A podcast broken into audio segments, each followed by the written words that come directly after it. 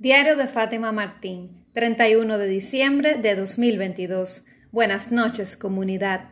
Hola, ¿qué tal estás? Espero que súper bien. Bienvenido, bienvenida a este tu podcast diario. Hola, ¿qué tal? Feliz fin de año y feliz año nuevo 2023. Ya hoy estamos a 31 de diciembre, se acabó la cuenta regresiva. Y mm, te confieso que en mi caso yo no he hecho lista de metas porque de las metas que tenía pendientes hay metas que no se llegaron a consolidar, que eso es algo por lo que estoy trabajando y voy a seguir trabajando en 2023 para hacerlo con más ahínco, eh, sopesar lo que no logré hacer y que se convierta en algo eh, tangible y, que, y poder hacerlo realidad en este año 2023. Entonces mis metas siguen siendo las mismas. Y, y claro, hay metas que uno a veces, bueno, no escribe o, o quizás si tiene un, una agenda muy detallada lo hace, pero sí me comprometo con, con seguir cuidando de mí misma en 2023.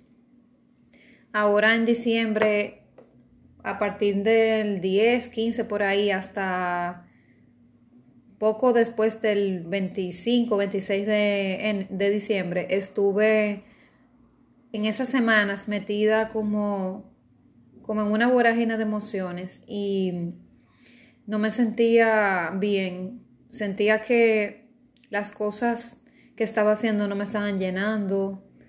Me sentía apática, a veces de mal humor y como, bueno, me alejé un poco de las redes sociales ese tiempo duré mm, dos semanas o dos semanas y algo fuera de las redes, o sea, solamente de vez en cuando posteando historias y había días que ni eso.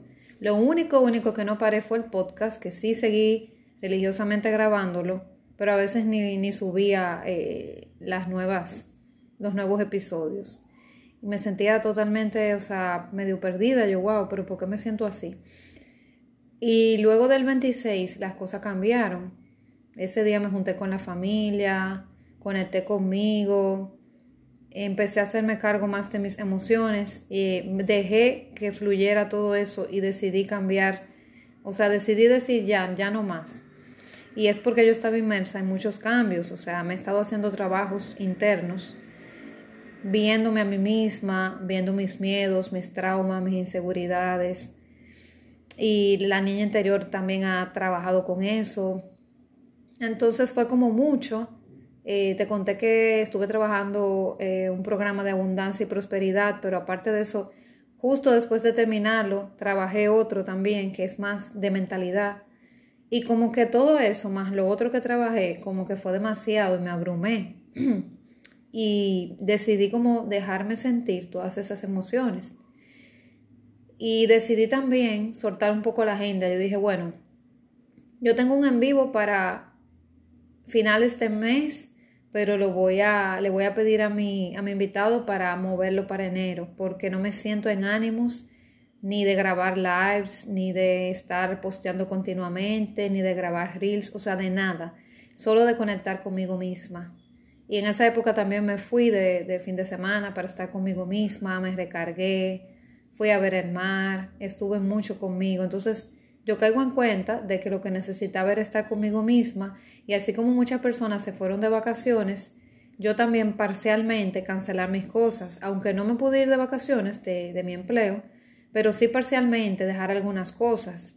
Y eso me hizo respirar, o sea, dejar un poco las redes sociales, estar publicando todas las semanas, esos en vivos, estar pendiente de, de las del apoyo a otras cuentas, porque yo también pertenezco a varias comunidades de emprendedores, entonces estaba todo el día o apoyándolos en los lives que hacían eh, o poniéndoles comentarios o entrando a dejarle un, me gusta y yo dejé todo eso porque ni siquiera para mí entraba, ni siquiera para postear yo y fueron dos semanas excelentes porque me pude eh, concentrar en mí y dejar mis emociones que fluyeran como vinieran.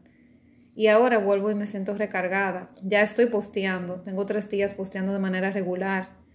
E, esta semana específicamente ya como que volví a ser la misma. Ya tengo dos, tengo dos posts que voy, que voy a hacer los diseños, que ya tengo los mensajes. para empezar la semana, la primera semana de enero con motivación. Y ya como que volvió Fátima otra vez al ruedo. Estoy mucho más activa en las redes, poniendo historias, etc.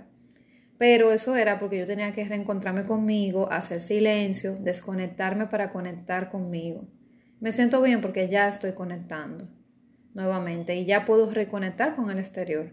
Ahora me siento con deseos de ver a mis amigos. Estuve esta semana con, con una de mis mejores amigas y me siento como con deseos de salir con amigas a beberme un café, de ver personas que hace tiempo no veía, como que ya estoy reconectando luego de la pandemia y no sé, me siento como más sociable y yo sé que es porque ya mi alma está asimilando un poco del trabajo que hice con ella y le he dado su respiro, le he dado su descanso. Y te exhorto a que tú también te desconectes. Y ahora, por ejemplo, en estas épocas, todavía hasta el 9 de enero, todavía, por lo menos aquí en mi país, el 9 de enero, que celebramos Reyes, pero bueno, digamos que hasta el 6 de enero, por lo menos, todos los países que celebran Día de Reyes, todavía hay una época como de, celebración, de descanso, de desconexión. La gente entra a las redes, pero para disfrutar, no tanto para poner contenido. Ya la gente no está en eso, la gente está en fiestas, en baile, en dónde voy a pasar el año nuevo, en unas horas. En eso es que está la gente, a salir a bailar, a disfrutar, a viajar. Entonces aprovecha tú también, que todavía te queda una semana en, lo que viene año nuevo. Esa semana que te queda, recárgate y ponte para ti, haz cosas para ti. Yo, por ejemplo, mañana pasado voy a ir al, al, malecón a pasar un rato otra vez y puede ser que vaya con mi familia. Voy a darme esa chance de iniciar año nuevo conectando con la naturaleza. Y no me voy a quedar aquí, aunque me quiera quedar a dormir todo el día, voy a hacer el esfuerzo y voy a salir para ir a reconectar para allá. Aunque no me voy para el interior ni nada, pero por lo menos me quedo aquí en la ciudad disfrutando y puedo ir a, ver el mar, a caminar un rato, así también hago ejercicio, me podía como un helado y hacer cosas conmigo. Y a eso que te invito, a conectar contigo ahora. Y quiero preguntarte, ¿cómo quieres tú vivir tu 2023? ¿Quieres vivirlo con la misma intensidad de siempre? Si tú ya has vuelto a tu rutina normal desde antes de pandemia, al corre-corre de todos los días o quieres vivirlo diferente. Recuerda que si quieres vivir un 2023 diferente, tú tienes que hacerte diferente.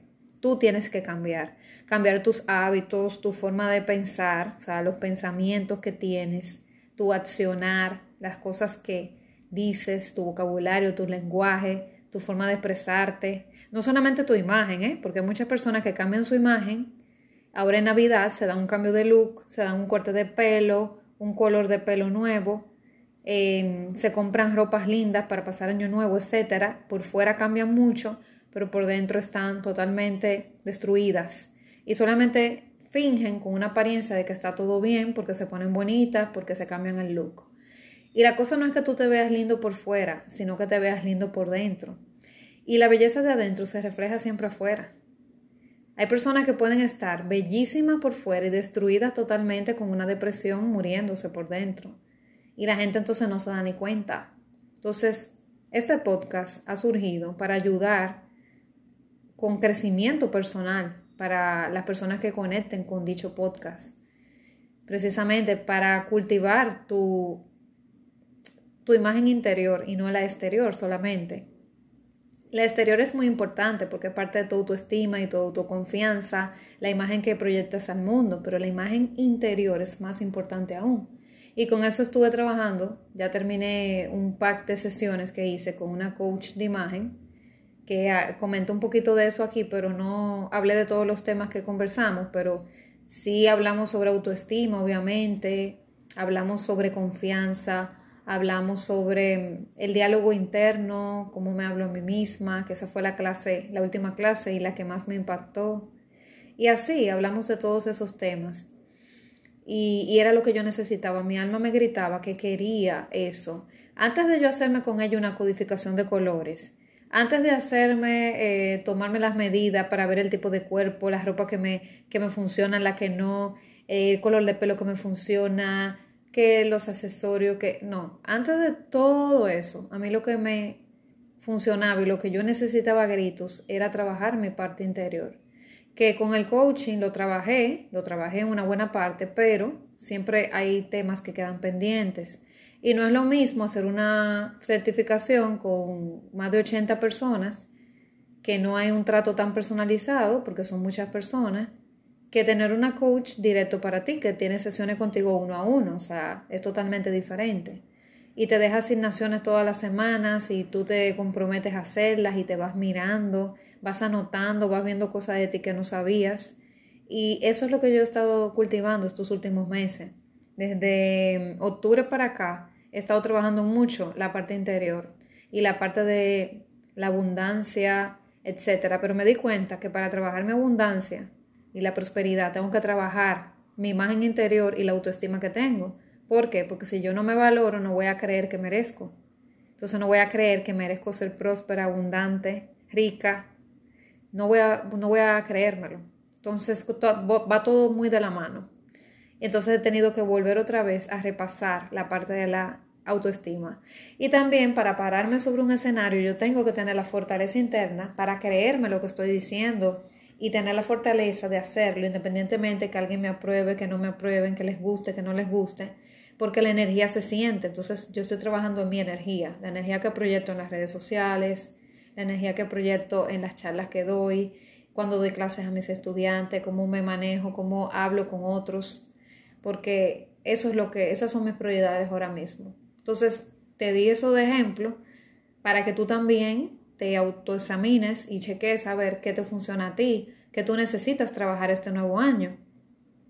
Yo recuerdo que hice en el blog, yo, yo les di unas sugerencias a los a mis seguidores de que, bueno, tengo pendiente grabar un reel con eso, de que en año nuevo ahora que todo el mundo pone sus metas, yo sugiero una lista de cinco metas solamente, porque más de cinco uno se discrega y colocar en algún lugar que tú, por ejemplo, si tú tienes una meta específica de bajar de peso, colocar ya sea en el espejo de tu baño, en, una pared que tú veas todos los días, si vas a una oficina o en tu oficina virtual, una foto, colocarla o en tu computadora de esa imagen de esa, no sé, de ese cuerpo que tú quisieras tener de otra persona o una foto tuya anterior cuando estabas en el peso que tú quieres estar.